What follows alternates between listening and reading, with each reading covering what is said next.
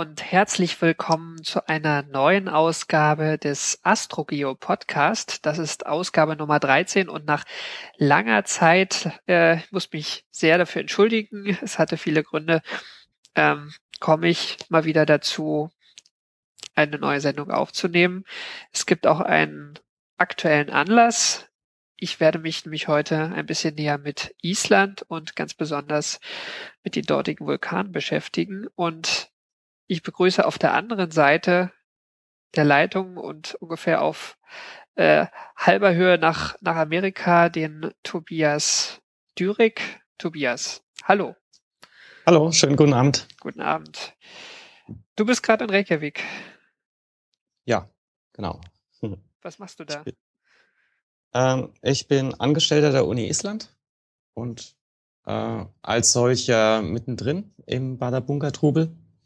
Ähm, ich arbeite unter dem Vulkanologen und Geophysiker Magnus Tumi Gudmundsson und der ist gleichzeitig auch in dem äh, Scientific Advisory Board, also in dem Wissenschaftsberatungs äh, Board, das die isländische Regierung und den Katastrophenschutz, Schrägstrich Zivilschutz äh, berät. Und ja, deswegen halten wir ein, ein, dauernd ein Auge auf Badabunga und auf die aktuelle Eruption. Wie lange bist du schon da auf Island? Ähm, erst seit November. Also noch nicht ganz ein Jahr. Mhm, okay.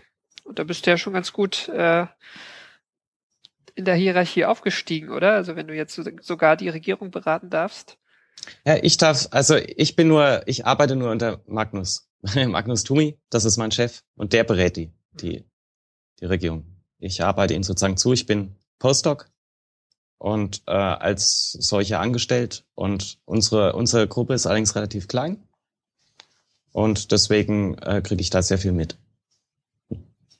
Wie kommt man dahin? Also äh, war das dein Plan, von Anfang an nach Island zu kommen? Äh, nö, eigentlich gar nicht. Also ich habe ursprünglich Physik studiert und ähm, zwar in Würzburg und dort gibt es ein kleinen, aber fein, feines Labor, nennt sich physikalisch-vulkanologisches Labor, wie der Name schon sagt, ist da eine große Schnittmenge zu den Vulkanologen. Die stellen dort explosive Vulkanausbrüche nach äh, mit magmatischen Schmelzen. Und äh, das hat mich sehr interessiert. Ich habe dann in dem Bereich auch promoviert.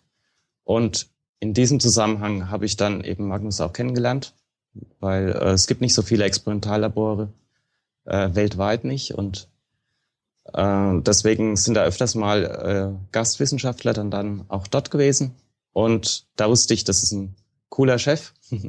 Und jetzt gab es eben eine Stellenausschreibung im Rahmen eines EU-Projektes, das nennt sich FutureVolk.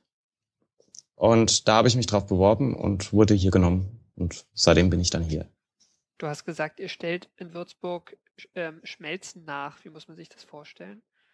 Ja, man hat einen, einen Induktionsofen, einen Tiegel, in dem man äh, zerkleinertes magmatisches Gestein einschmelzt und dann kann man das zum Beispiel in Kontakt mit Wasser bringen und dann Phreat äh, sogenannte phreatomagmatische Explosionen nachstellen. Das ist so die, die äh, gefährlichste Form eines Vulkanausbruchs oder eines Vulkanmechanismus, magmatischen Mechanismus ist, ist die phreatomagmatische Explosion und die kann man eben unter kontrollierten Bedingungen im Labor nachstellen. Das heißt, man hat so einen Tiegel von, na, wie groß wird das sein? Sagen wir mal Durchmesser 10 Zentimeter, Höhe vielleicht 15 bis 20 Zentimeter. Und äh, da heizt man dann diese magmatische Schmelze auf und äh, fängt dann allerlei damit an. Ist aber nicht gefährlich. Ähm, naja, man versucht es natürlich in einem Rahmen zu halten, der kontrollierbar ist. Und äh, das Labor ist, ist schon so stark gesichert, dass man natürlich nicht, man, man ist natürlich während des Versuchs nicht direkt nebendran, sondern man ist, man schaut nur durch eine Panzerglas Tür auf diesen Versuch. Also insofern ist es nicht gefällig. Der Anlass von diesem Podcast, ich kann es ja noch mal kurz sagen, ist ja der Ausbruch ähm, um den isländischen Vulkan äh, Bauter Bönger. Ich vielleicht bleibe ich auch bei der deutschen Aussprache, die du machst. Also ich habe ja. ein bisschen isländisch Background, was die Aussprache angeht, gar nicht vom Sprechen. Aber es ist vielleicht auch für die deutschen Hörer dann leichter nachzuvollziehen, worüber wir reden. Ähm, also bei diesem Barda Bunga geschriebenen Vulkan ähm, der Ende August angefangen hat auszubrechen. Ähm, das heißt, da warst du auch schon eine gute Zeit auf Island, wo das, wo das losging. Hast du denn vorher schon mal ausbrechende Vulkane gesehen? Also, sagen wir mal, ich war auf dem Ätna und ich war auf dem Stromboli. Der Stromboli ist ja so ein Westentaschenvulkan. Da, der da bricht man, regelmäßig aus. Genau, jeden Tag kann man vorbeigehen und zugucken. Genau, ja, ja da, da gibt's also sehr empfehlenswert. Also dass man, da, da kann man äh, eine Tour hoch machen, ist dann abends am besten. Dann sieht man meistens, sieht die Sonne untergehen und den Vulkan spucken. Aber das ist natürlich nicht zu vergleichen mit dem, mit den Ausstoßraten, mit denen wir es jetzt hier zu tun haben oder mit einem echten explosiven Ausbruch natürlich auch nicht. Also das sind eher kleine Formate. Okay, also so äh, die, die ähm, sagen wir mal, so ein, so ein Vulkan, der jetzt auch unvorhersehen gesehen ausbricht, das hast du jetzt auch das erste Mal gesehen. Genau, das ist jetzt das erste Mal, ja, hm. für mich. Hm. Hast du die Hoffnung gehabt, dass, dass du auf Island einen ausbrechenden Vulkan sehen würdest? Ähm, ja, also das Projekt, in dem ich drin bin, eben dieses Future Work Projekt, konzentriert sich vor allem auf die Überwachung äh, von ausbrechenden Vulkanen auf Island. Das ist eine Reaktion auf den Eyjafjallajökull-Ausbruch äh, 2010 wo man eben gemerkt hat, dass das für Europa auch sehr relevant sein kann, äh, isländische Vulkane zu beobachten. Und äh, natürlich habe ich da schon, äh, sage mal, die Hoffnung gehabt, dass das, was ich hier aufbaue, mit aufbauen helfe, dann auch zum Einsatz kommt. Äh, ist natürlich in, in so einem Fall wie jetzt gerade ein ganz guter Testfall, um mal zu gucken, wie laufen die Kommunikationswege, wie welche äh, Verfahren sollte man vielleicht noch verfeinern? Wie schnell ist man überhaupt mit dem Aufbau von Sensoren? Und äh, ja, also ja. Um, um, um was für Sensoren geht es? Also da geht es um, um diese Aschenwolkenproblematik oder hängt da noch mehr dran? Ähm, genau, also im FutureOil-Projekt geht es unter anderem um diese Aschenwolkenproblematik. Es geht aber auch um das äh, Verfolgen von, von magmatischen Plumes. Das heißt, dass man schaut, äh, dass man mit GPS-Geräten zum Beispiel schaut, wo wölbt sich die Erde, wo ist, bewegt sich gerade Magma im Untergrund. Also das ist so die, die zweite Frage. Im Vorfeld schon abzuklären, aha, tut sich da was oder tut sich da nichts. Ähm, ja, also die, um die beiden Dinge geht's. Jetzt im Moment haben wir einen effusiven Ausbruch. Das heißt, äh, wir haben wenig bis überhaupt gar keine Asche. Das heißt, die, die Aschensensoren kommen jetzt erstmal gerade nicht zum Einsatz. Was jetzt verstärkt nachgefragt wird sozusagen, sind eben die GPS-Geräte, seismischen Sensoren und äh, Gassensoren. Das ist ganz wichtig gerade im Moment. Wir mussten unsere, unsere Bodenteam äh, abziehen von und ein bisschen weiter nach Norden verlagern, weil zurzeit äh, die Gegend äh, ja voller Gas ist, voller SO2, Schwefeldioxid und Schwefelwasserstoff. Und äh, es wäre gerade zu gefährlich, dort zu sein. Und das muss man natürlich auch im Auge behalten. Aber warst du auch schon mal direkt dort? Ich bin nur drüber geflogen. Mhm. Also zuletzt vorgestern. Mhm. Okay. Vielleicht, ich, ich äh, habe überlegt, dass wir auch so ein bisschen über den, den Background von Island reden, aber vielleicht bleiben wir doch kurz nochmal bei dem aktuellen Ausbruch. Ähm, Vielleicht kannst du kurz beschreiben, was, was ist das für ein Gebiet, wo, wo dieser Vulkan liegt und wie hängt da jetzt dieser Vulkan, dieser Badabönga, wie hängt der zusammen mit dem, äh, mit diesem effusiven Lava-Ausbruch? Also effusiv heißt ja, äh, es ist relativ fließfähig, also die Lava fließt. Genau. Ja, ja. Also es ist eigentlich praktisch nur eine Lava-Fontäne. Es ist keine, keine zertrümmerte Lava, äh, die in Form von Asche, die da rauskommt. Ähm, ja, also der, der, es ist ein bisschen komplex, das Ganze. Also Badabunka selber liegt unterhalb des Vatnajökull. Das ist der größte äh, Gletscher auf Island und soweit ich weiß auch der größte Gletscher Europas. äh, man hat also ein großes Vulkanmassiv ähm, und eine Caldera, das heißt so, so ein Krater. Und dieser Kalde äh, diese Caldera ist gerade unterwegs nach unten, wie im Fahrstuhl. Die bricht ein, die sagen ein, ein langsamer Kollaps sozusagen, langsam in dem Sinn, dass wir eine äh, Absenkungsrate von etwa 80 Zentimeter pro Tag haben. Und okay, das ist schnell, ne? Er bricht ja schon, ja, ne, ist ja schon ja, eine Weile also unterwegs sozusagen nach unten. Genau, und man sieht auch, äh, wenn man drüber fliegt, also deswegen machen wir regelmäßig Kontrollflüge drüber, um eben abzuschätzen, wie viel bricht das gerade ein. Da sieht man auch neue Krevassen, also neue äh, Bruchstrukturen in diesem Gletscher. Jedes Mal neue. Das ist also schon sehr spannend zu sehen. Und offensichtlich tut sich da was. Und ähm, man vermutet unter Badabunga eine, eine Magmakammer, Magmenkammer. Und man hat praktisch auch mit, äh, mit äh, Seismometern also mit Geophonen, detektiert, dass da unten einiges los war. Das ist, da gab es größere Erdbebenserien. Und zwar sind die von Badabunga wegstrebend gewesen. Das heißt, die, die Epizentren, die, die haben sich bewegt. Und offensichtlich ist Magma von der Magmenkammer von Badabunga äh, weggestrebt in Form eines sogenannten Ganges, also eine Art unterirdischer Tunnel. Und zwar erst Richtung Osten und dann scharf abgebogen nach Nordosten. Also und die, zwar die Magma weiß nicht so ganz, wo sie hin will. Genau, also es ist, äh, das hat erstmal so, es gab so eine charakteristische Richtungswendung in den, in den ersten Tagen. Ähm, man muss dazu wissen, dieser Vatnajökull, der ist so groß, dass der nicht nur ein, dass da unter dem nicht nur ein Vulkan schlummert, sondern das sind mehrere Vulkangebiete, unter anderem im Süden ist der Grimswörthen, der ist zuletzt 2011 ausgebrochen. Und äh, etwas weiter im Nordosten ist der Querkviertel. Da gab es äh, so ja letzten Sommer eine, also jetzt vor einem Jahr, eine Dampfexplosion. Also das sind alles aktive Vulkangebiete. Und die alle haben Magmenkammern, vermutet die. Man weiß nicht genau, inwiefern diese ganzen Systeme zusammenhängen, aber die reagieren auch. Wenn da jetzt so Magma unterwegs ist, dann und, und sich den äh, sozusagen ihren Weg durch den Untergrund bahnt, dann äh, baut sich natürlich an der Spitze dieses Ganges Stress auf. Und dieser Stress löst sich in Form von Erdbeben, es entstehen Risse. Und äh, diese anderen Vulkangebiete sind aber auch, stehen aber auch unter mechanischen Spannungen. Das heißt, der Riss wird abgelenkt. Dann dieser Gang wird abgelenkt und wird bahnt sich da seinen Weg zwischen diesen ganzen Stressfeldern hindurch. Ähm, eine Zeit lang war auch die Sorge, dass er, weil der hat genau Kurs auf einen anderen Vulkan außerhalb des Gletschers im Norden genommen, außerhalb des Vatnajökull, nämlich Askja.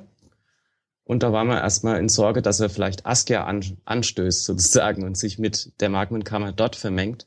Immer wenn sich verschiedene Magmen vermengen, dann kann das äh, zu, sag mal, unangenehmen Reaktionen kommen, mhm. weil es dann weiß man nicht, wie genau, kann man nicht genau vorhersagen, wie die Magma sich dann verhält. Also, also man kann sagen, da, dass sich da irgendwie Magma bewegt, das wisst ihr aufgrund äh, der, der seismischen Messdaten. Also ihr guckt euch genau. an, wo das Epizentrum der einzelnen Beben liegt und es verlagert sich irgendwo, macht ab und zu, schlägt ab und zu mal einen Haken und das mhm. interpretiert mhm. ihr so, dass da auch noch an anderen Stellen äh, Magma ist, die auch irgendwie unter Druck ist, steht und äh, das so, so ein bisschen die bewegte Magma dann halt mal im Zweifel woanders hinschiebt. Genau, das ist dann praktisch wie eine, wie eine Zahnpasta-Tube, also jetzt sehr vereinfacht dargestellt. Auf der einen Seite drückt Baderbunker drauf und auf der anderen Seite schiebt sich da die, die Magma durch den Untergrund. Und da war erst die große Frage, wo kommt sie denn raus? Und, oder kommt sie überhaupt an die Oberfläche? Und da gab es erstmal ja so einen, einen Fehlalarm, Möchte okay, ich nicht also sagen. Das, das gibt es öfter, ja, dass, dass ähm, man irgendwo sieht, da bewegt sich Magma vermutlich, aber es passiert gar nichts. Mhm. Öfter wird, also man hat nicht so viel Erfahrung mit diesen ganzen äh, Mechanismen. Die einzige Erfahrung, die man gemacht hat, war bei, bei Krabbler, also geschrieben Kraffler, äh, den Krabblerfeuern, muss irgendwann in den 70ern gewesen sein. Da hat man die Erfahrung gemacht, je länger die Magma unterwegs ist, desto unwahrscheinlicher ist es, dass sie dann tatsächlich auch rauskommt. Also dass es tatsächlich dann eine Spalte sich öffnet und die dann an die Oberfläche kommt. Also teilweise bleibt die dann wirklich unterirdisch irgendwo stecken und nichts weiter passiert. Hm, okay. Ja, und in dem Fall war halt die große Frage, wo kommt sie raus? Und wenn sie unterhalb des Gletschers raus, größere Mengen an, an Magma rauskommt, dann hat man natürlich zwei Gefahren. Einerseits hat man äh, sehr viel Eis, das dann abschmilzt und man hat schlagartig sehr viel Wasser, das dann unterwegs ist und das dann sogenannte Gletscherläufe, Jökelläups, bildet, bilden kann oder bildet. Und die, das heißt, an einer Stelle fließt schlagartig große Menge an Wasser raus. Und das ist natürlich eine große Gefahr für, für Touristen oder sag mal die wenigen Anwohner, die da in der Gegend wohnen, je nachdem, wo, wo das Wasser dann halt hinströmt. Und da, die zweite große Gefahr ist eben das, was ich vorhin schon angesprochen habe, was wir in, in Würzburg eben nachgestellt haben. Das sind eben äh, phreatomagmatische Explosionen, die dann auftreten können. Mm, dass dann sehr viel Magma sozusagen durch die Explosion zerkleinert wird. Und zerkleinerte Magma nennt man Asche. Das ist dann eben diese ominöse Asche, die uns 2010 so viele Probleme gemacht hat in Europa. Und das ist natürlich dann äh, vor allem für den Flugverkehr dann auch relevant. Aber das passiert gerade noch nicht, oder? Nee, im Moment hat man damit noch gar nichts zu tun. Mhm. Einfach deswegen, weil nämlich die, die Spalte, die sich jetzt geöffnet hat, und da, wo die Magma jetzt rauskommt, also du hast, du, du, hast ja gesagt, du bist drüber geflogen, ne? Also das, mhm. ähm, man kann, man kann sich das angucken. Es ist nicht unterm Gletscher. Ja, genau. Es ist nicht unterm Gletscher. Das ist etwas im Vorfeld, aber nicht weit vom Gletscher weg. Also das ist, ja, ist vielleicht, wie weit wird es sein? Zehn Kilometer, sowas. Mhm. In Sichtweite. Ja, mhm. definitiv. Ja, genau. Genau, also die, was, was passiert dann? Also die, die Lava kommt da raus. Wie sieht das aus? Also das ja, ist ja jetzt, also als äh, was, was man, wenn man an Vulkane denkt, denkt man an diese schönen Schildvulkane, irgendwie so, äh, die man aus der Ferne sieht, die diese ganz charakteristische Form haben. Da sieht es ein bisschen anders mhm. aus, oder? Genau. Ähm, Im Moment ist es wirklich nur eine Spalte, die sich öffnet. Also so ein paar Spalten in einer Reihe liegend. Und aus denen schießt Lava in hohem Bogen wie, wie so ein Springbrunnen aus der Erde raus. Und man hat halt eine Fontäne. Und da, äh, die, die landet natürlich dann irgendwo, bildet ein, ein, ein Lavastrom, so ein Fluss. Ja, Fluss ist jetzt ein bisschen übertrieben, das Ganze ist natürlich schon ein bisschen zähflüssiger, aber es ist doch für, für, für Magma doch relativ, äh, doch recht dünnflüssig. Man hat es ja mit basaltischen Schmelzen zu tun. Und äh, so, so ein Lavastrom, der sich da ergießt in die Landschaft. Und der hat zuerst eine, eine sehr gezielte Richtung genommen, also das ist sehr lang gestreckt. Das ist jetzt nicht so ein, so ein Kuhfladen, der sich da ausbreitet, sondern es ist erstmal äh, recht zielstrebig, bildet er einen Arm. Äh, mittlerweile hat aber die Spitze dieses Arms, so vielleicht naja, zwölf Kilometer Entfernung, hat, hat es einen Fluss getroffen, den größten Fluss in der Gegend, und äh, hat da praktisch angehalten an diesem Fluss und mittlerweile breiten sich einzelne Zwe äh, Zungen von dieser langen Zunge rechts und links aus. Das ist jetzt so die, die neuere Entwicklung. Also es ist äh, recht spannend anzugucken. Also die, die Lava wird einfach abgekühlt von dem Wasser dann.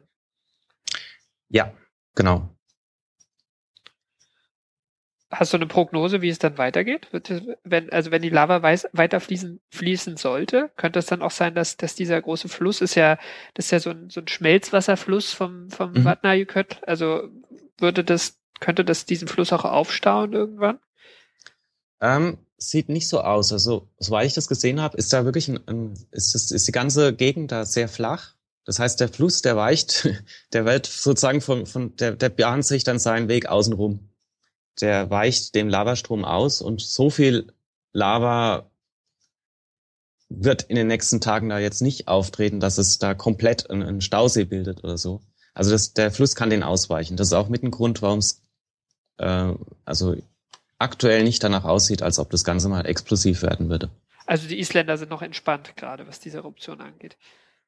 Ja, von der, von der Seite schon. Was so ein bisschen Sorge macht, ist, ist eher der Gasausstoß, der ist ziemlich enorm.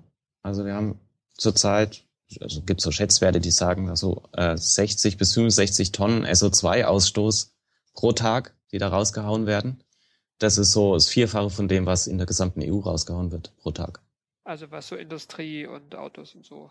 Genau, ja. Also das Aha. hält dann eher so mit, mit China mit oder sowas. Aha.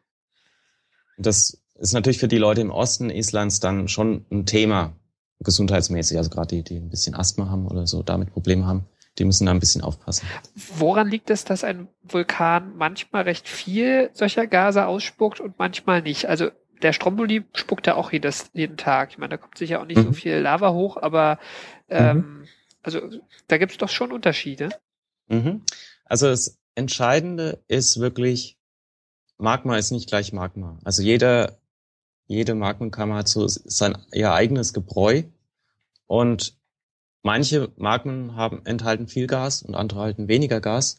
Und das ist auch ein ganz wichtiger Punkt, äh, dass man diese Magmens hier, die hier auftreten, hier ausgestoßen wird, dass man die kontinuierlich analysiert, um zu gucken, ändert sich die Zusammensetzung. Weil wenn sich die Zusammensetzung ändert, ist es immer ein Hinweis darauf, dass sich das Verhalten ändert. Man, man hat ein ganz anderes äh, mechanisches Verhalten. Wenn, zum Beispiel, wenn die Magma säurer wird, dann hat man, äh, dann, dann wird sie ja auch viskoser, wird sie zäher und dann können ganz andere äh, Stresse aufgebaut werden, dann kann man mehr Spannung, mehr mechanische Energie sozusagen einspeichern in die Magma und dann kann sie durchaus auch äh, explosiv werden. Also die, die Fragmentation sozusagen magmatisch werden. Man kann dann durchaus damit rechnen, dass das Ganze dann unangenehmer wird, als es gerade ist. Ja. Okay, das kann auch innerhalb einer Eruption passieren. Ja. Dass sich das, dass das plötzlich sehr häufig explosiver sogar. wird. Aha. Ist sehr häufig sogar, dass, dass sich die Magmen differenzieren. Also dass die am Anfang sozusagen, wenn die, die Magma frisch ist, ähm, ist, ist sie basaltisch und dann mit der Zeit äh, können sich innerhalb der Magmenkammer, so stellt man sich das zumindest vereinfacht vor, ähm, Kristalle bilden, die fallen aus und damit wird die, wird die äh, Schmelze immer silikatreicher und ähm, damit immer zäher. Mhm. Okay. Ähm, jetzt haben wir schon so ein paar Begriffe gehabt, die weiter zu erläutern. Also man könnte jetzt fragen, warum ist isländische Lava eigentlich eher basaltisch? Ähm, Vielleicht sollten wir kurz ein bisschen über Island reden. Mhm. Warum gibt es denn überhaupt Vulkane auf Island? Ja, ähm, Island liegt genau auf dem mittelozeanischen Rücken, also auf der Plattengrenze zwischen der nordamerikanischen Platte und der eurasischen Platte. Und die zweite Besonderheit von Island ist, dass es gleichzeitig auch auf einen sogenannten Hotspot liegt, also auf einer besonders heißen Stelle im Erdmantel. Und diese beiden, äh, sozusagen, man hat sozusagen zwei Gründe dafür, warum es hier viele Vulkane gibt. Äh, genau, also da, das heißt, äh, die, die, die zwei Platten gehen auseinander und von unten kommt Wärme hoch und ähm, mhm. ja. Also da hier das ist, ist, das ist schon eine besondere Situation, oder? Das, das gibt's nicht so oft. Genau, das gibt's eigentlich nur hier mhm. dass, dass Hotspot und Plattengrenze aufeinandertreffen. Mhm. Okay, und das erklärt auch, warum auf Island einfach ziemlich oft Vulkane ausbrechen, verglichen jetzt vielleicht auch mit anderen Regionen, wo es, wo es einen Hotspot gibt, aber keine Plattengrenze oder umgekehrt. Genau, und das erklärt auch, warum Island aus dem Wasser rausguckt, während der Rest vom mittelozeanischen Rücken ja im, unter Meeresspiegel liegt. Wo, wo liegen die Vulkane auf Island? Kann man da ein Muster erkennen? Ja, es ist, allerdings, das Muster ist ein bisschen schwer mündlich zu beschreiben. Also die, die Plattengrenze geht nicht, wie man vielleicht meinen wird, einfach so wie mit einem Messer geschnitten äh, von Nord nach Süd, sondern das ganze Licht äh, liegt ein bisschen äh, schräg drin. Man hat, äh, wenn man sich den griechischen Buchstaben Lambda vorstellt, dann ist das wie so ein Lambda, das allerdings äh, verkippt ist. Ein verkipptes Lambda. Mhm. Und ähm, also da, wo gibt, die beiden. Es gibt verschiedene Äste sozusagen. Genau, es gibt verschiedene Äste. Und da, wo die beiden zusammentreffen, diese beiden Äste, da, also das ist gar nicht so weit weg von dem, also in diesem großen, äh, an dieser großen Kreuzung, da liegt auch Badabunga. Mhm. Ist das, ist dieser, dieser äh, Schnittpunkt der Äste, ist das auch ein Gebiet, wo eher die aktiveren Vulkane da liegen? Ähm, also diese ganzen Äste sind, sind Aktivvulkane. Zum Beispiel der, der kleinere Fuß von dem Lambda, der rechte Fuß sozusagen, also der östliche, der endet beim Myrdalsjökull, also da, wo die Katla liegt. Da ist die Hekla und da ist auch der ominöse äh, Eyjafjallajökull, Also die sind alle da in dem kleineren Ast. Deswegen kann man nicht sagen, dass, dass bei dem Schnittpunkt die meisten oder die aktivsten Vulkane liegt. Mhm. Aber in dieser gesamten Zone ist, ist es sehr aktiv. Natürlich auch seismisch. Also da gibt's auch die meisten Erdbeben. Was, was für Eruptionen machen diese äh, Vulkane dann? Also ähneln die sich? Mm, nee, kann man nicht sagen. Kann man nicht sagen. Also die, da hat wirklich jedes seinen eigenen, seine eigene Charakteristik. Also Katla, vor der haben alle Angst. Eyjafjallajökull ist eher so ein, naja, eher ein kleinerer, gemütlicherer. Grimswetten. Da haben nur die Piloten Angst. Genau, ja, das, das war, war auch gar nicht von der Menge, die er ausgestoßen hat, war das zum Beispiel gar nicht so viel. Also äh, ein Jahr später eben beim Grimswetten-Ausbruch wurde die zehnfache Menge rausgehauen an Asche. Nur in sehr viel kürzerer Zeit zum einen und zum anderen waren die Winde halt so günstig für, für Zentraleuropa. Das Ganze hat's nach, nach Norwegen und Sibirien gehauen, ähm, dass das halt bei uns in Deutschland überhaupt kein Thema war. Zumindest nicht in den Medien. Also wir haben 2010 beim Eierviertler einfach Pech gehabt, ne? Das, also vor allem genau, das, das Wetter zu, zu, äh, zu sehr auf Mitteleuropa gehalten hat. Ja, ja, so kann man das sagen, genau. Hm. Okay, also du hast gesagt, die, die Eruptionstypen sind, sind unterschiedlich. Also es gibt auch so richtig große, äh, sagen wir mal so, wie, wie der Vesuv, also richtig plinianische Eruptionen, kann, kann es auch geben auf Island. Kann es auch geben, ist allerdings tatsächlich nicht so häufig, das stimmt, ja. Also zum Beispiel, ähm, zum Beispiel gab es auch bei, bei Badabunga, soweit ich weiß, eine, wirklich eine große explosive Eruption im Mittelalter, 1477. Ähm, wo, also, wo man dann wirklich sagen kann, das war, das war plenianisch. Ja. War, war das auch die letzte Eruption oder ist der schon? Mm, es gab kleinere. Es gab kleinere Eruptionen. Ich meine, das Problem bei Bunga, also den, man hat überhaupt gar nicht gewusst, dass da ein Vulkan ist, weil er halt unter dem Gletscher liegt. Das heißt, der wurde erst in den 70er Jahren auf Satellitenbildern nachgewiesen, also 19, 1970er Jahren. Mhm. Es gab da allerdings von den Ablagerungen her weiß man, dass es da schon viele, viele kleinere Eruptionen gab. Und ich meine, der größte Teil hat halt nur dafür gesorgt, dass es zu Gletscherläufen kam und dann haben halt die Bevölkerung, die vor Ort war, festgestellt, ja, der, der Fluss hat plötzlich sehr viel Wasser. Und dann haben sie eben eine Notiz gemacht oder so. Aber wo genau das jetzt unter dem Gletscher herkam, das wussten die natürlich nicht. Mhm, okay. Ja, das ist auch ein Problem, oder? Dass, dass äh, die ja, Vulkane halt doch oft Berge sind und in Island einfach auch zu viele Gletscher ja, auf diesen genau. Bergen liegt. Man hat in Island wirklich das Zusammenspiel von Eis und Feuer und vor allem auch von immer mit viel Wasser dann auch. Und das ist schon eigentlich sehr spannend zu sehen, wie, wie, äh, wie, wie diese einzelnen Elemente sozusagen ineinander, miteinander zusammenspielen. Und äh, auch wenn man sich Island als Ganzes anguckt oder mal da, da drin das Glück hat, da ein bisschen zu reisen, dann sieht man, dass die gesamte Landschaft, die ist praktisch durch Vulkane und durch Gletscher geformt. Also, das kann man da wirklich sehr schön studieren. Feuer und Eis. Ja. Ähm, das heißt jetzt auch so eine Situation, wie so man sie jetzt hat, dass, dass da so ein Lavastrom mal eben äh, Gefahr gelaufen ist, zumindest ähm, einen, Fluss irgendwo aufzustauen und das Bett zu verlagern, das ist wahrscheinlich gar nicht sonderlich besonders, ne? Nö, das, also, wenn man sich die gesamte Geschichte anguckt, das ist nichts nichts Besonderes, ja. Ähm, Man muss auch sagen, die Isländer tragen das alles sehr mit, mit, mit Fassung und ähm, die haben sich halt dann schon jahrhundertelang mit arrangiert. Also es ist äh, durchaus, ich meine, da ist ein riesiges Gebiet praktisch evakuiert worden in dem Moment, wo man Angst hatte, äh, dass da ein Gletscherlauf auftreten kann. Ist natürlich, also von der Fläche her groß, von der Einwohnerzahl her eher klein. Es ist vor allem, es hat vor allem die Touristen getroffen, die den, gerade in dem Moment da rein wollten, die durften dann halt nicht, oder?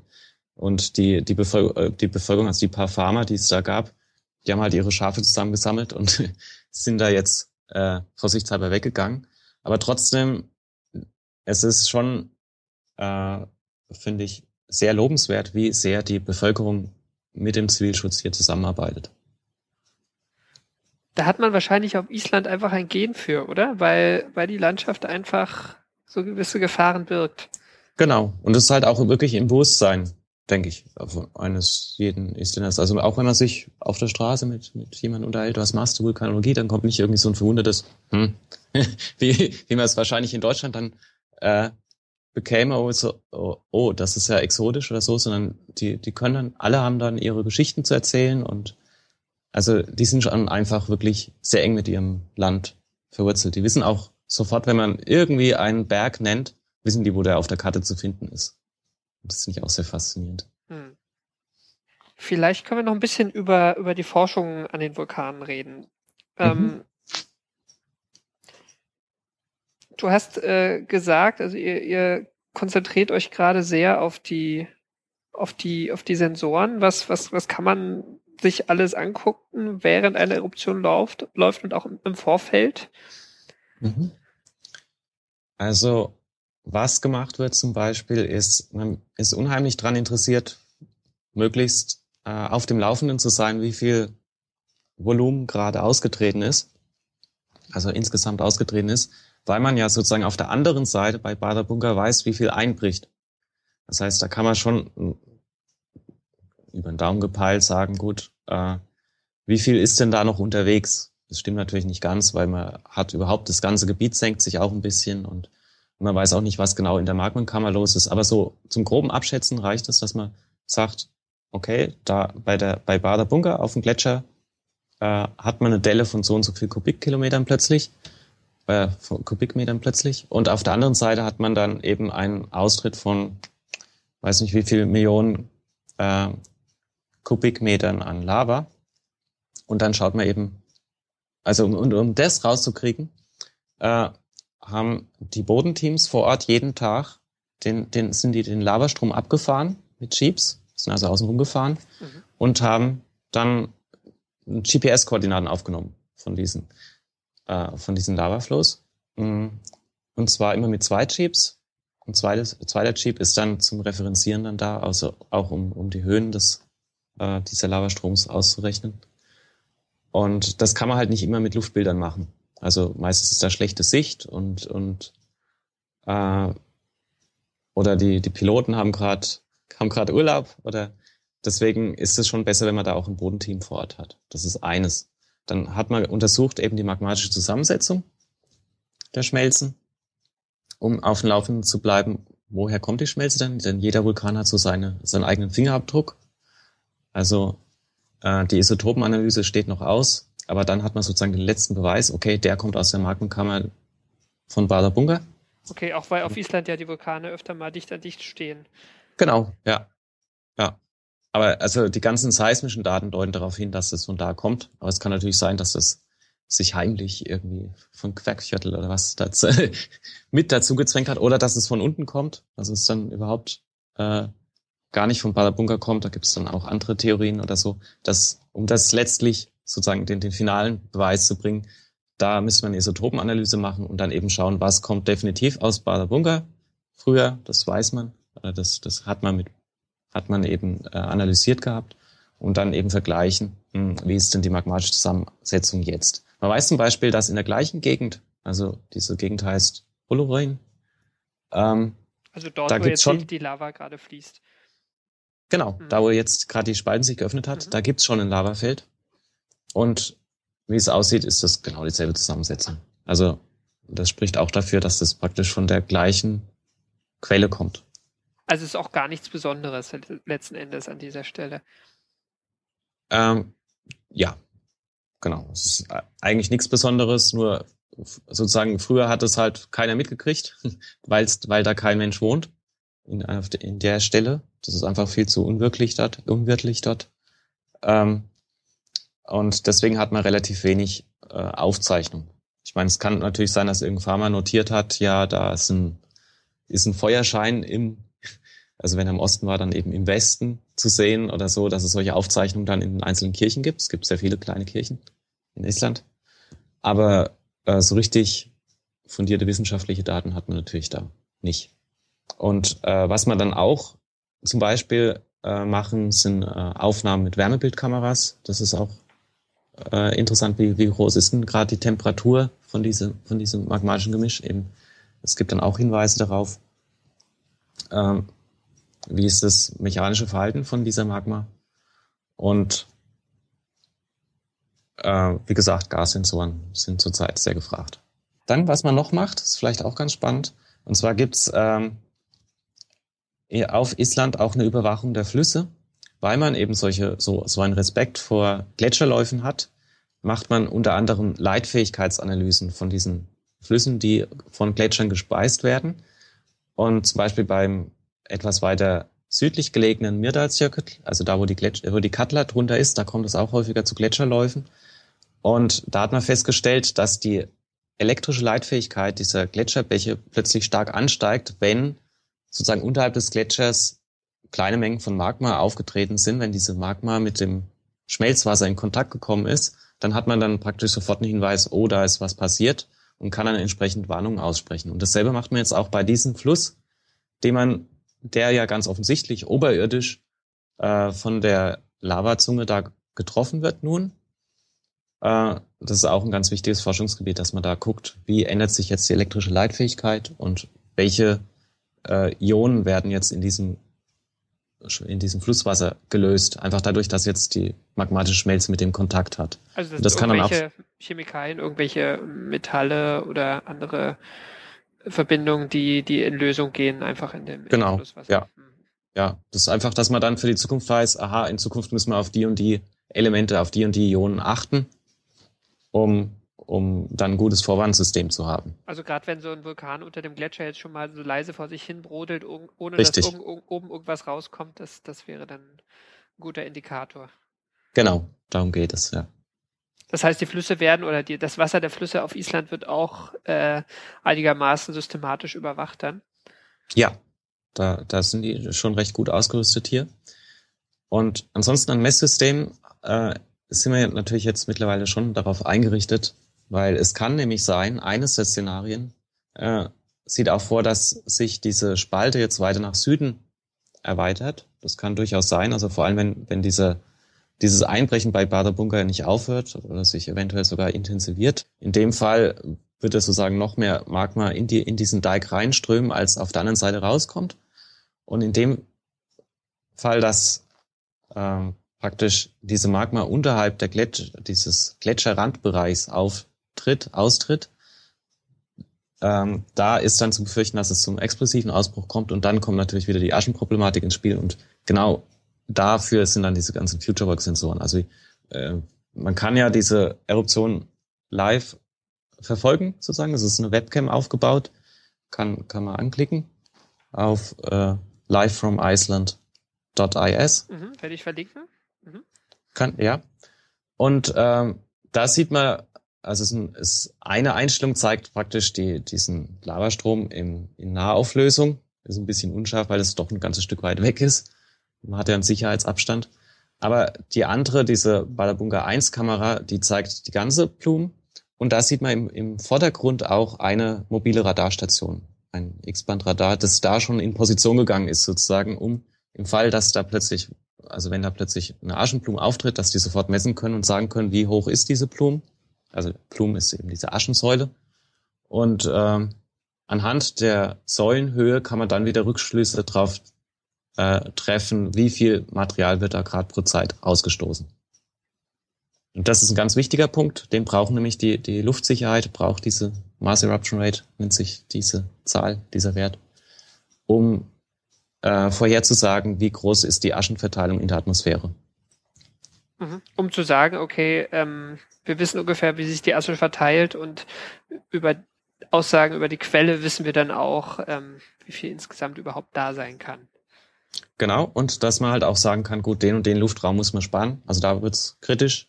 Und der und der Luftraum äh, ist zu dem Zeitpunkt wahrscheinlich noch ungefährlich. Kann noch beflogen werden. wir haben jetzt schon öfter das Thema ähm, dieser, dieser explosiven Ausbrüche äh, gestreift. Also wenn äh, das, die Lava oder das, das Magma, was hervorkommt, ähm, in Kontakt kommt mit Wasser oder Eis, was passiert denn genau dabei?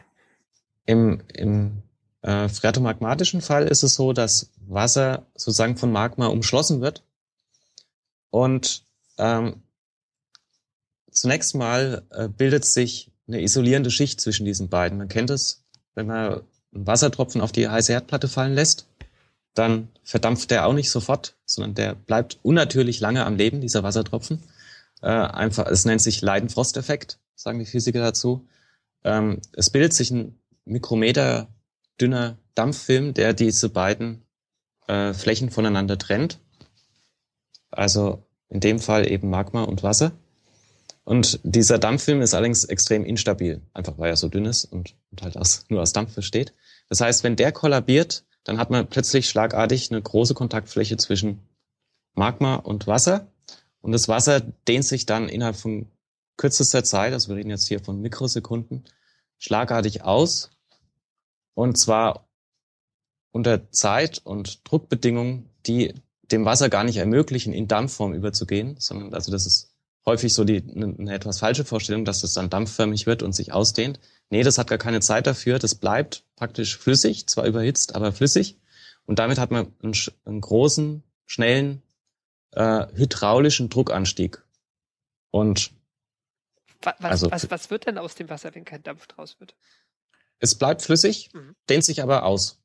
Okay. Dehnt sich aber aus. Also wie es, und, und das Entscheidende ist bei, bei Magma, denkt man ja eigentlich an eine Flüssigkeit. Also wenn man das ausgeht, so, so ein bisschen wie Honig, das fließt da so ein bisschen zähflüssig vor sich hin.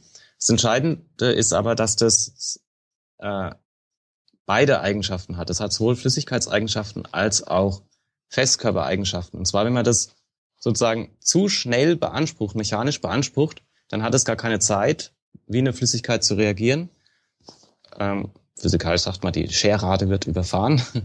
ähm, sondern es reagiert wie ein, wie ein spröder Festkörper. So ein bisschen kann man sich vorstellen, wenn man, wenn man an Fensterglas denkt, dann hat man eigentlich den Eindruck, ja, das ist relativ fest. Also wenn man gegen eine Glaswand rennt, dann, dann tut es ordentlich weh und man hat den Eindruck, es ist ein Festkörper. Wenn man aber genug Zeit aufbringt, würde man sehen, dass es durchaus auch Fließeigenschaften hat. Also das würde dann nach 100 Jahren oder so dann schon unten ein bisschen dicker sein als, als weiter oben, einfach durch die Gravitation fließt es dann ab. Das ist also eine ultra zähe Flüssigkeit. Wenn man aber sehr kurzfristig das belastet, dann, dann reagiert es wie ein spröder Festkörper. Also es reagiert spröde, es bricht, äh, es springt, es treten Risse auf. Und genau dasselbe passiert halt dann auch mit der magmatischen Schmelze, die mit diesem äh, hydraulischen Druck konfrontiert wird. Die zerbricht, zerplatzt regelrecht spröde. Also es ist einfach ein mechanischer Prozess letzten Endes. Genau. Es geht wirklich, also physikalisch gesprochen geht es darum, äh, Wärme wird in, in äh, Oberfläche umgewandelt. also Wärme wird in mechanischen Stress umgewandelt und daraus resultiert dann neue Oberfläche. Mhm. Okay, und dadurch, dadurch entstehen immer kleinere Fetzen dieser genau. Lava. Ja, und die Fetzen, die Bruchstücke oder Scherben, die kleiner sind als, also eine kleinere Korngröße haben als zwei Millimeter, die wurden das wurde einfach so definiert, eben als Vulkanasche tituliert. Zu einer Zeit, wo man noch nicht genau wusste, was das eigentlich ist. Da hat man halt wirklich gedacht, das sind irgendwelche Rückstände durch Verbrennungen. Äh, hat natürlich mit, mit der Asche, die man im Kamin findet oder so, gar nichts zu tun. Das sind eigentlich wirklich Gesteine. Achso, man hat es früher irgendwo in der Luft gemessen und wusste gar nicht, wo es herkommt. Ja. Es war gerade mal wieder irgendwo auf der Welt ein Vulkan ausgebrochen. Ja, oder ich weiß nicht, ob es die Römer waren, so genau weiß ich es nicht, aber man hat halt gedacht, gut, das, da kommt es raus, es ist klein, schwarz und da oben scheint es zu brennen. also ist es Asche. Ich nehme an, daher kommt der Begriff. Mhm. Und das sind einfach dann auch Welten, die, die so eine, so eine flüssige Eruption trennen von so einer, wo Wasser im Spiel ist. Genau. Also energetisch gesehen sind es wirklich Welten. Ja. Recht. Das ist einfach bei dieser flüssigen Eruption, da kühlt die Magma ja relativ lang, also kühlt langsam ab. Das heißt, Wärme wird einfach, hat genügend Zeit, sich äh, an die Atmosphäre eben dann abzugeben.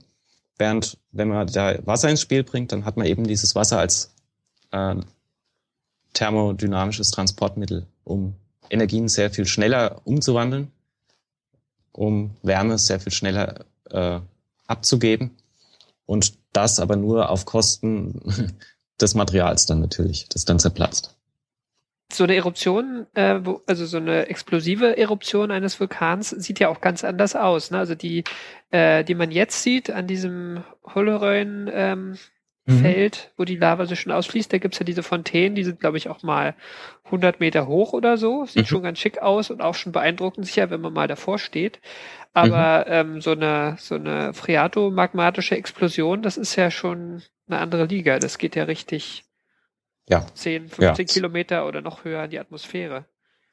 Das ist, das liegt, genau, das, das liegt einfach daran, dass das plötzlich so viel, äh, so viel mehr Raum benötigt wird, oder? Ja, und dass so viel mehr Energie im Spiel ist. Es wird, es kommt, also wenn bei Energien, Umwandlungsprozessen spielt halt Zeit eine wichtige Rolle. Also wenn sie die gleich, also wenn sie die gleiche Energie innerhalb von, sagen wir mal, die, die jetzt innerhalb von fünf Tagen abgegeben wird, äh, innerhalb von zwei Minuten abgeben, dann kriegen sie natürlich ein, ein, ein ganz anderes, äh, sieht es, äußert sich das ganz anders und ist halt dann sehr viel gefährlicher für die Umgebung. Okay, so eine Eruption wäre dann auch was, was kürzeres, als, als wir das, das, was wir jetzt in den letzten zweieinhalb Wochen gesehen haben. Äh, ja. Also es kommt natürlich immer auf, sag mal, die Umstände an. Im Moment haben wir ja nicht genug Wasser und auch kein eingefangenes Wasser. Ähm, das zu diesen Explosionen führt. Mm, aber es kommt immer auf die Menge an Magma haben, die, die, äh, auf die Menge an Magma an, die darin involviert ist. Und ähm, sag mal, bei gleicher Menge an Magma haben sie bei einem Prozess, bei einem äh, explosiven Prozess eine sehr viel schnellere Energieumwandlungsrate und damit geht es auch sehr viel schneller. Wir haben gerade über die ganzen Überwachungsmethoden geredet. Lässt sich denn die Art der vulkanischen Eruption in irgendeiner Weise vorhersagen? Mhm. Und sei es auch nur ganz kurz. Sie meinen, dass man eine Vorwandzeit hat, bevor es plötzlich explosiv wird? Genau.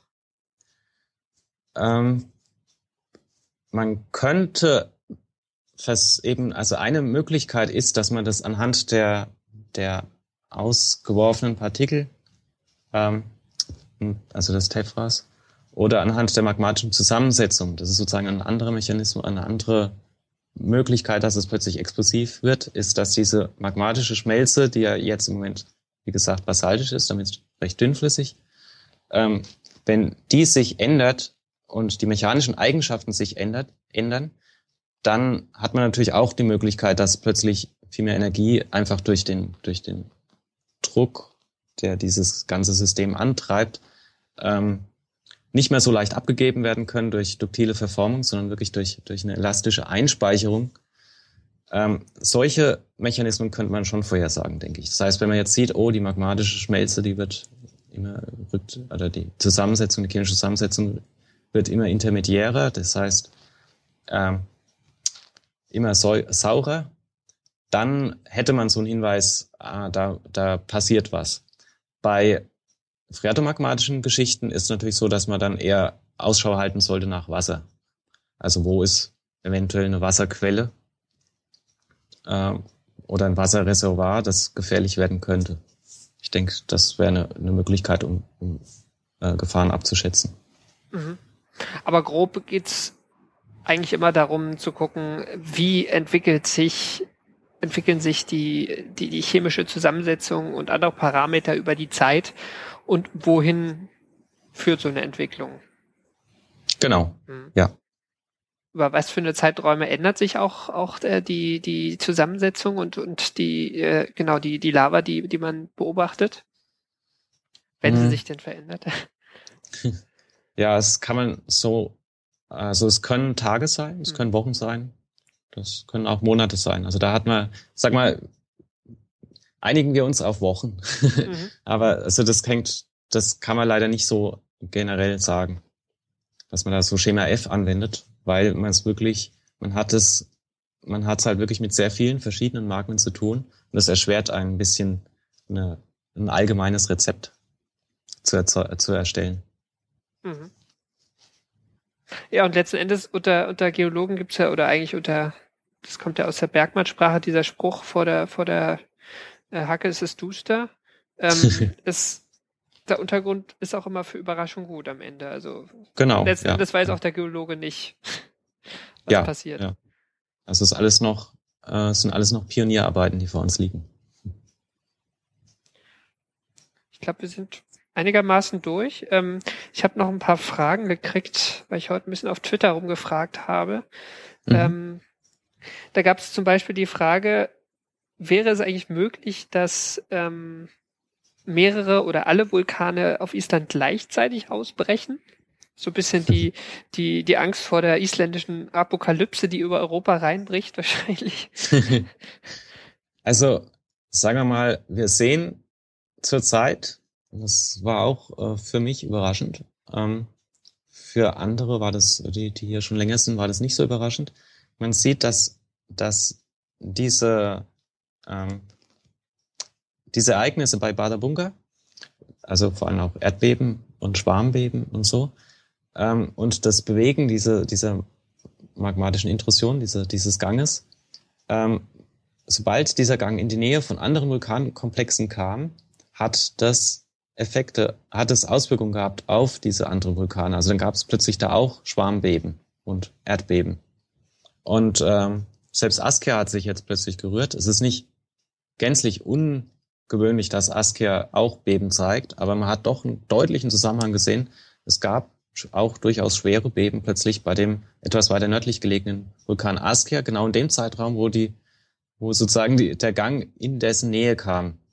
Also man kann schon vermuten, dass es da immer wieder sozusagen Interaktionen gibt zwischen den einzelnen Vulkansystemen, einfach weil die nah aneinander liegen. Dass jetzt alle gleichzeitig auf, ausbrechen, äh, kam im Holozän meines Wissens nach nicht vor, also in dem Zeitraum, den wir hier überblicken können. Hm. Deswegen würde ich sagen, aus der Sicht halte ich das für nicht wahrscheinlich. Aber das ist natürlich nur eine Meinung. Ich meine, ausschließen kann man, sagt mein Chef immer, ausschließen kann man in unserem Metier nichts. Mhm. Schwieriges Metier, ne? Ja. ähm, genau, eine andere Frage, die ich noch hatte, war zur, zum Auslöser von solchen Eruptionen. Ähm, da ging es in der Frage jetzt darum, ob ähm, auch, auch irgendwelche ähm, außerhalb liegenden Ursachen äh, vulkanische Eruptionen auslösen können, also sowas wie, wie Solar Flares. Also wir sehen ja auch gerade eine, eine sehr aktive Sonne. Äh, ja, pff, wie gesagt, ausschließen kann man nichts, ja. aber das halte ich dann doch, dann doch für, für sehr, für etwas weit hergeholt. Also es gibt so, es gab auch immer wieder mal Versuche, irgendwie zu, zu verbinden, Erdbeben, große, schwere Erdbeben, die auf der Erde an anderen Stellen passiert sind, äh, dann irgendwie eine, eine, Korrelation herzustellen zwischen Vulkanausbrüchen und tektonischen Beben, ähm, hat bislang nicht so richtig geklappt. Also das, das ist alles äh, statistisch noch nicht erwiesen, diese Zusammenhänge. Mhm. Also man kann erstmal von den Daten und äh, Hinweisen, die man heute hat, eigentlich sagen, dass Ausbrüche von Vulkanen irgendwie im, im näheren Umfeld der Magmenkammern wahrscheinlich liegen und im Zweifel noch genau. irgendwelchen nahegelegenen äh, geologischen Störungen oder äh, genau. lokalen Erdbeben so. oder sowas. Ja, aber also man hat halt auch wirklich noch nicht den großen Datenvorrat, um da absolute Aussagen dann treffen zu können. Also man hat halt nur das, was man in den letzten, sag mal, 100 Jahren dann intensiver, aber nehmen wir noch ein Jahrhundert dazu, also sagen wir 200 Jahren dann äh, an Empirie hat. Und das reicht natürlich für, für statistische Aussagen, gerade was, was schwere und große Ausbrüche angeht, dann nicht aus. Okay, also aus der Sicht der Vulkanologen leider in Anführungszeichen noch nicht genug Vulkane ausgebrochen, oder es ist, ist die Zahl. Also nicht zu, ja. zu Mensch, ja, nicht, also es war nicht genügend Vulkanologen da. die zu, zu, zu den Zeitpunkten, wo es die, wo es schwere Ausbrüche gab, sagen wir so. Vielleicht als, als letzte Frage von mir, ähm, was ist dein Lieblingsvulkan auf Island? Heckler, würde ich sagen. Warum? Äh, gefällt mir einfach.